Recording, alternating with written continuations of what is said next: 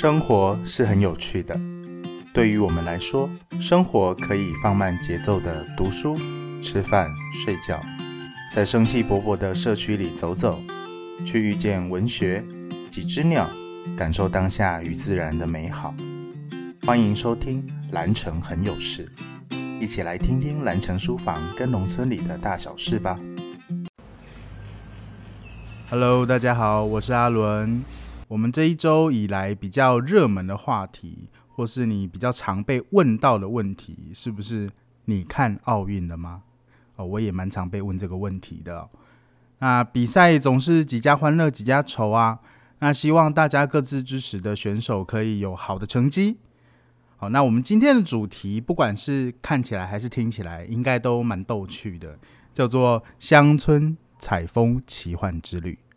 我昨天念完标题的时候啊，店长在我旁边噗嗤一笑啊，他觉得我这个人很古老，怎么会定采风？那加再加乡村这个画面哦，采风这两个字还蛮，他觉得很古老啦。还有人家本来是想要营造一种呃少年拍的奇幻漂流，还是什么班杰明的奇幻旅程那种感觉啊，有一种魔法的一种新奇样。可是怎么变复古啦？好的，店小二本人心里就是住着一个老爷爷、老灵魂哦。那今天的乡村采风之旅要采什么呢？不过好像真的要解释一下“采风”这两个字啊，来说文解字一下。我这样是不是就更古老的？还说文解字？哦，这个“采”呢，它其实本来是哦，本来是那个不是采花的“采”，是没有手部的“采”哦。就是风采文采的采，那后来可以加上提手旁啊。那采风它本来是从周朝的时候开始的，它是由官方呢派遣这个人员到各地去采集一些民谣。后来这个风土的民谣呢变成风土民情哦，各地文化。那我要来平反一下，其实这一次的主题不只是复古这件事啦，而且根本没有复古啦。这一次是有科技感的采风。还记得我们上一集说的虚拟实境旅游吗？我说的就是这个哦，希望可以用科技的方式营造出更身临其境的虚拟实境的空间。那这几周在普里到处走走跳跳啊，采集一些资料，那拍了很多三百六十度的照片啊，或者说一些平面的照片，还有录音跟录影，有一些声光影像啊。那有声音的，有色彩的，有气味的，有生活的，有自然的，有各式各样的哦。那今天要谈的就是这些有趣的过程，遇到一些有趣的人哦，可以说蛮奇幻的吧。那要进入奇幻旅程之前呢，有几个我自己其实没有特别注意，但是透过跟店长的聊天的时候，发现哎，这些小心得需要跟大家分享一下哦。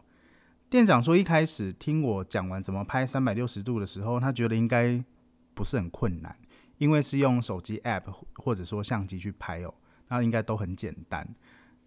的确，它其实如果你有 GoPro 相机，或者说你有手机还装 App 的话，你其实只要稍微操作一下，应该就 OK 了。你可以拍出三百六十度，或者说七百二十度的哦。那一个人，可是呢，一个人呢，在外面拍。”的时候，你如果没有很多厉害的设备的情况下，你其实会拍的时候有些小问题存在。比方说，什么时候去拍这些照片呢？那如果是我的话，我会建议是正中午。没错，你听到的就是正中午套顶岛，尤其现在夏天哦，暑假正中午的时候去拍，超级热的哦。不过这是有原因的啦，因为你正中午去拍。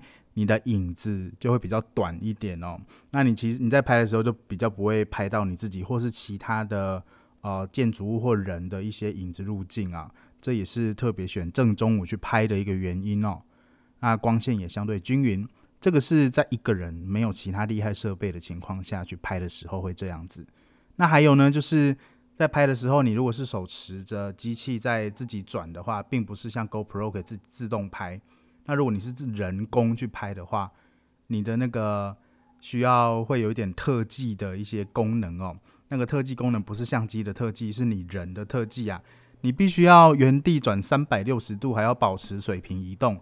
那上一次我记得在一个教师研习里面啊，就是有教老师们怎么用手机去拍简易的三百六十度，因为他们要带学生去踏查自己的社区哦。那有个老师在测试的时候，我就发现他的上半身已经转了一百八十度了，可是他的下半身还是站在原地的那个方向，然后有有有点像在我说的表演特技哦哦，所以这个是有时候遇到一些小技巧的问题啊，所以你。怎么样水平的移动呢，也是一个需要注意的事情。还有你的相机拿的距离是要离你的人多远呢？那还要离你的自己要拍的东西多远呢？这个都需要稍微去计算一下哦。还有呢，有一个很重要的就是，店长在拍的时候，我有跟着在跟着在旁边拍嘛，然后我就发现，哎，这个起点跟终点好像不太对。可是呢。其实没有说的话，你不会去在意说起点跟终点这件事哦，会觉得我不是拍一个三百六十度的照片吗？那就是整个环境都会拍下来啊，所以不用去计较到底哪一个开始哪一个结束嘛，因为最后都会接起来。但其实是会有问题的，是因为我如果放到比方说一个平台里面去，那我一开始要看到的画面会是哪里？是我一开始拍的地方呢，还是我拍到中间的地方？哦，所以你一开始要让人家看到的画面也是很重要的。虽然有一些网站是有一个功能，就是你想要呈现的第一幕是哪里，你就可以点哪里，但是也是有那个没有办法这样做到的哦。哦，所以你的拍摄起点跟终点也是有需要去计算的。这个小小的小撇步啦。我跟店长讲解完了之后的隔天，我们决定现学现卖一下，还热腾腾的，马上应用一下这个知识来试试看。诶，结果呢，发现。诶，好像现学现卖这个效果还不错哦，所以我决定呢，我今天当导演就好。店长好棒棒，孺子可教也呀。那在我们抵达蜈蚣社区拍摄之前啊，我们都必须先想好，诶，在店里先想哦，等一下要拍什么，那个路线是什么？哦，我要拍那个，我要拍这个。那去到现场的时候，嘿嘿，跟你想的完全不一样啊。景色是会变的，天气是会变的，因为那时候去早上还白天，但是我看着远方有乌云要来了。那花草树木是会长的，也是会枯萎的，还有建筑物有可能会洗压给一点，洗压给是会那个稍微有一点修整过。天哪，我刚刚讲的洗压给这个词，诶，真的有点复古哦，已经很久没听到这个词了，突然反应的讲出来了。好，那其实刚刚说了很多东西都会变的，所以呃，你的那个变数是蛮多的，还有一些小小的美感在。我们拍了几站之后啊，来到了这个蜈蚣社区的活动中心。那我就问店长说：“诶，你记不记得这边有一个那个什么蜈蚣轮换翻锁的那个牌子立在这里，还是挂在墙上？就有点印象。”那店长也觉得，嗯，好像真的有诶，因为之前来好像都有这个东西在这。怎么？我们今天到处找都找不到哦。这个换翻锁呢，快速的说明一下，那它就是这个早期呢是用以物易物，不同族群间来用以物易物的方式来去换取所需。那后来日本人来了之后呢，在这边设立了一个换翻所，作为一种经济控管的一个模式哦。那后那当地人啊就延续了这个精神，他结合了社区现有的这个资源回收站。那民众可以用家中可回收的资源来这边交换二手的一些良品，那有家庭用品啊，有食品啊等等。那用新的方式来呈现，还有延续文化哦。好，那回来一下，就是刚刚说的，就是诶，这个在哪里呀？正当我们稀稀疏疏以自以为很小声的时候，因为这个活动中心是一个扇形的场地，所以它会有个回音传上去哦。那那一天刚好楼上。在办公的这个蝴蝶小姐，她就我暂且称这个人叫蝴蝶小姐好了，给她一个代号，就不要透露她是的名字啦。那他就从楼上探出头呢，就看着我们，想说我们在干嘛？怎么有在讨论事？就诶，想说诶，怎么有人在楼下这样子？那他我们就问他说：“诶，你那个蜈蚣换翻手的牌子是不是换掉了？怎么都没看到？”他就说：“那个牌子。”只要有活动才会拿出来啊，没有一直在那边哦，因为它是纸做的，很怕它被风吹日晒，然后就坏掉哦。那我们的结论就是，他做的那个牌子真的做的很精致哦，以为是一个可能是一个水泥的，或者说一个木板，然后镶在墙上或地上固定住的哦。那我们看到它，哎，真的做的很漂亮，就真的是很像真的。那这边稍微介绍一下刚刚这位蝴蝶小姐哦，虽然我跟她见面次数不多啊，但每次见面我发现我都有一些丰富的历史或生态的知识哦，学到一个新知哦。她他一开始就跟我们分享了，就是他们社区啊有在做一些生态教育啊，因为这里有很多的蝴蝶，那他们怎么带小孩子去认识蝴蝶的生态，还有在地的植物的关联哦？比方说吃中餐的时候。他们的便当里面就会有地瓜叶，那地瓜叶是某一种蝴蝶的食物，就会还会有什么啊？比方说刺葱蛋啊，那刺葱可能又是某一个蝴蝶的食物哦，就把它们跟生活做连接。接着呢，他跟我们介绍这个蜈蚣社区重要的门面哦，枫香公园。那想说公园是社区的重要门面是为什么啊？那因为这个枫香公园的主角是枫香树哦，那早年在这边。呃，这个社区还没有开始之前，这边是有枫香树群在这里的。那因为各种因素啊，这个开发啊等等的关系啊，现在只剩下四棵百年以上的枫香树。四棵百年以上的这个老树，根据官方记载，目前最老的有四百五十年的历史哦。那我最近参加了这个蜈蚣社区的枫香植物的叶踏杯垫这个工作坊啊，也学到了一个新知识啊，就是。通常在这个被开发的社区当中啊，存有的老树并不多。老树大概有一，它有一些基本的标准啊，像比方说要一百五十年啊，还有它的这个树围啊，大概要多少啊，都有一定的数字在哦。而且呢，通常一个社区有三棵以上的老树并不多，更何况这里有四棵。我据说两三年前还有五棵哦。那有空的话来蓝城书房的时候，也可以顺便去蜈蚣走走，看看这个枫香。公园，还有踏查一下这个蜈蚣社区哦。那最后我们跟蝴蝶姐姐道别，然后我跟店长继续拍照。那我们就走到他说的这个枫香公园去，那去看一下这边的蝴蝶生态。真的有看到蝴蝶在飞来飞去，那里有一些小花园。那小花园里面都是这个蝴蝶常会吃的一些植物哦。那也顺便看了那几棵参天古树。结果呢，我一回头，哎，怎么又是蝴蝶小姐？突然有一种走到哪都遇到那个蝴蝶小姐的感觉，不知道大家有没有看过《神奇宝贝》？那《神奇宝贝》的世界里面呢，走到哪里都会遇到乔伊小姐。有人知道我在说什么吗？我可能年代不同哦。啊，知道《神奇宝贝》的朋友应该知道我说的乔伊小姐是谁。那蝴蝶姐姐就很高兴的又走过来打招呼啊。那她就说：“哦，她家就在公园旁，呃，原来这么近啊，就是非常的贴近生活。”突然间。我跟店长措手不及的看着蝴蝶小姐呢，指着空中飞舞的蝴蝶，就说：“诶，那个就是什么蝶？那个就是什么蝶？那个就是什么蝶？那个是什么蝶？”我我看的眼花缭乱啊！我只看到东西在飞，他还能指准确的说出那个蝶的尾巴有个什么边边灰灰的，还红红的。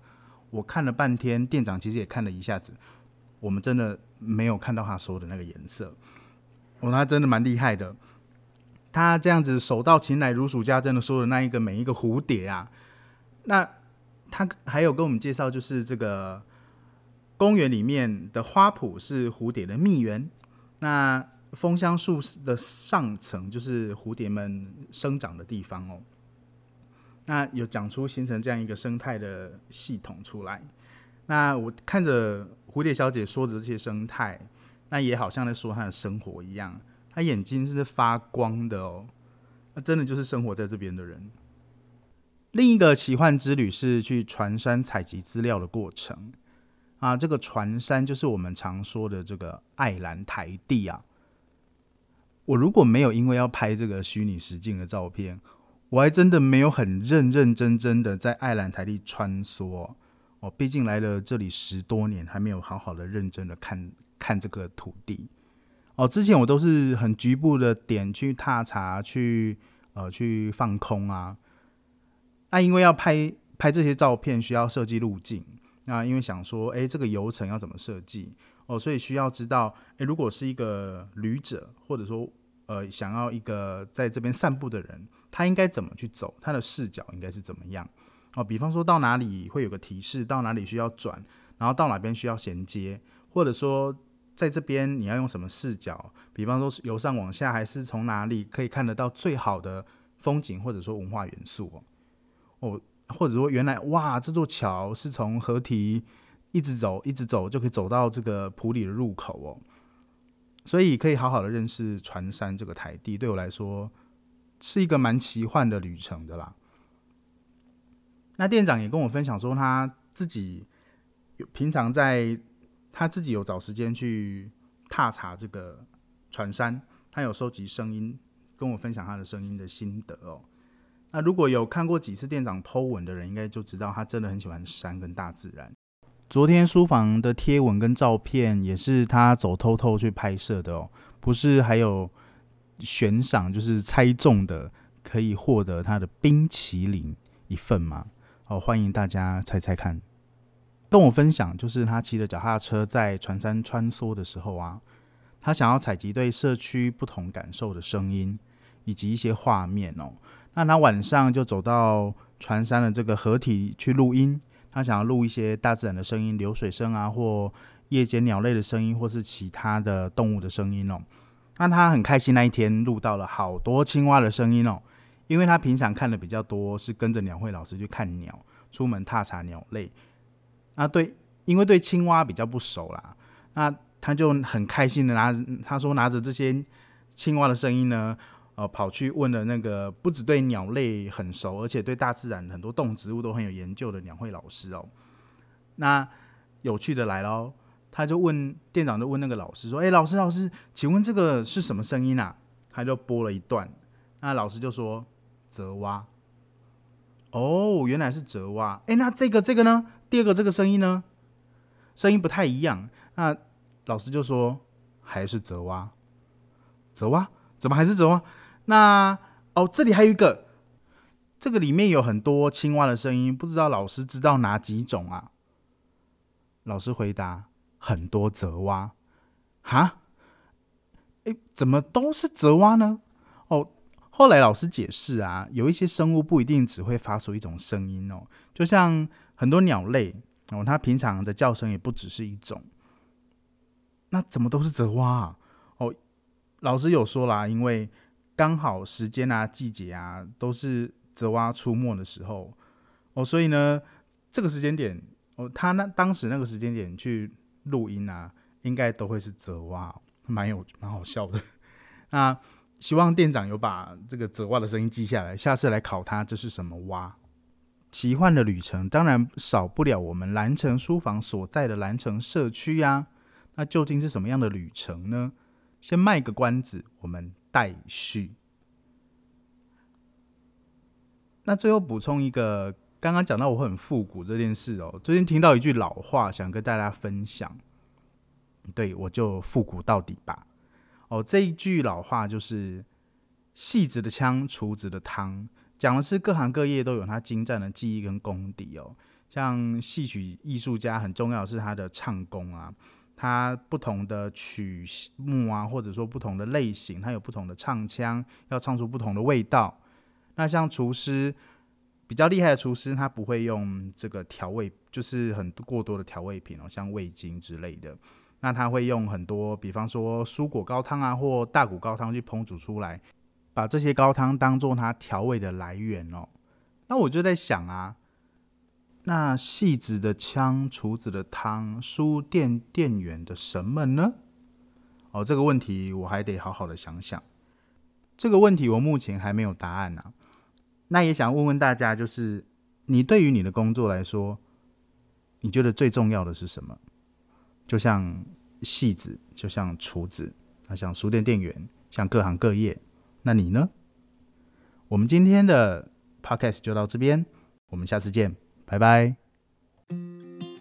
感谢大家今天的收听，蓝城很有事，相关播出讯息也会放在我们蓝城书房的脸书粉丝专业，记得按赞追踪哦。我是小杰，我是郑伦，拜拜。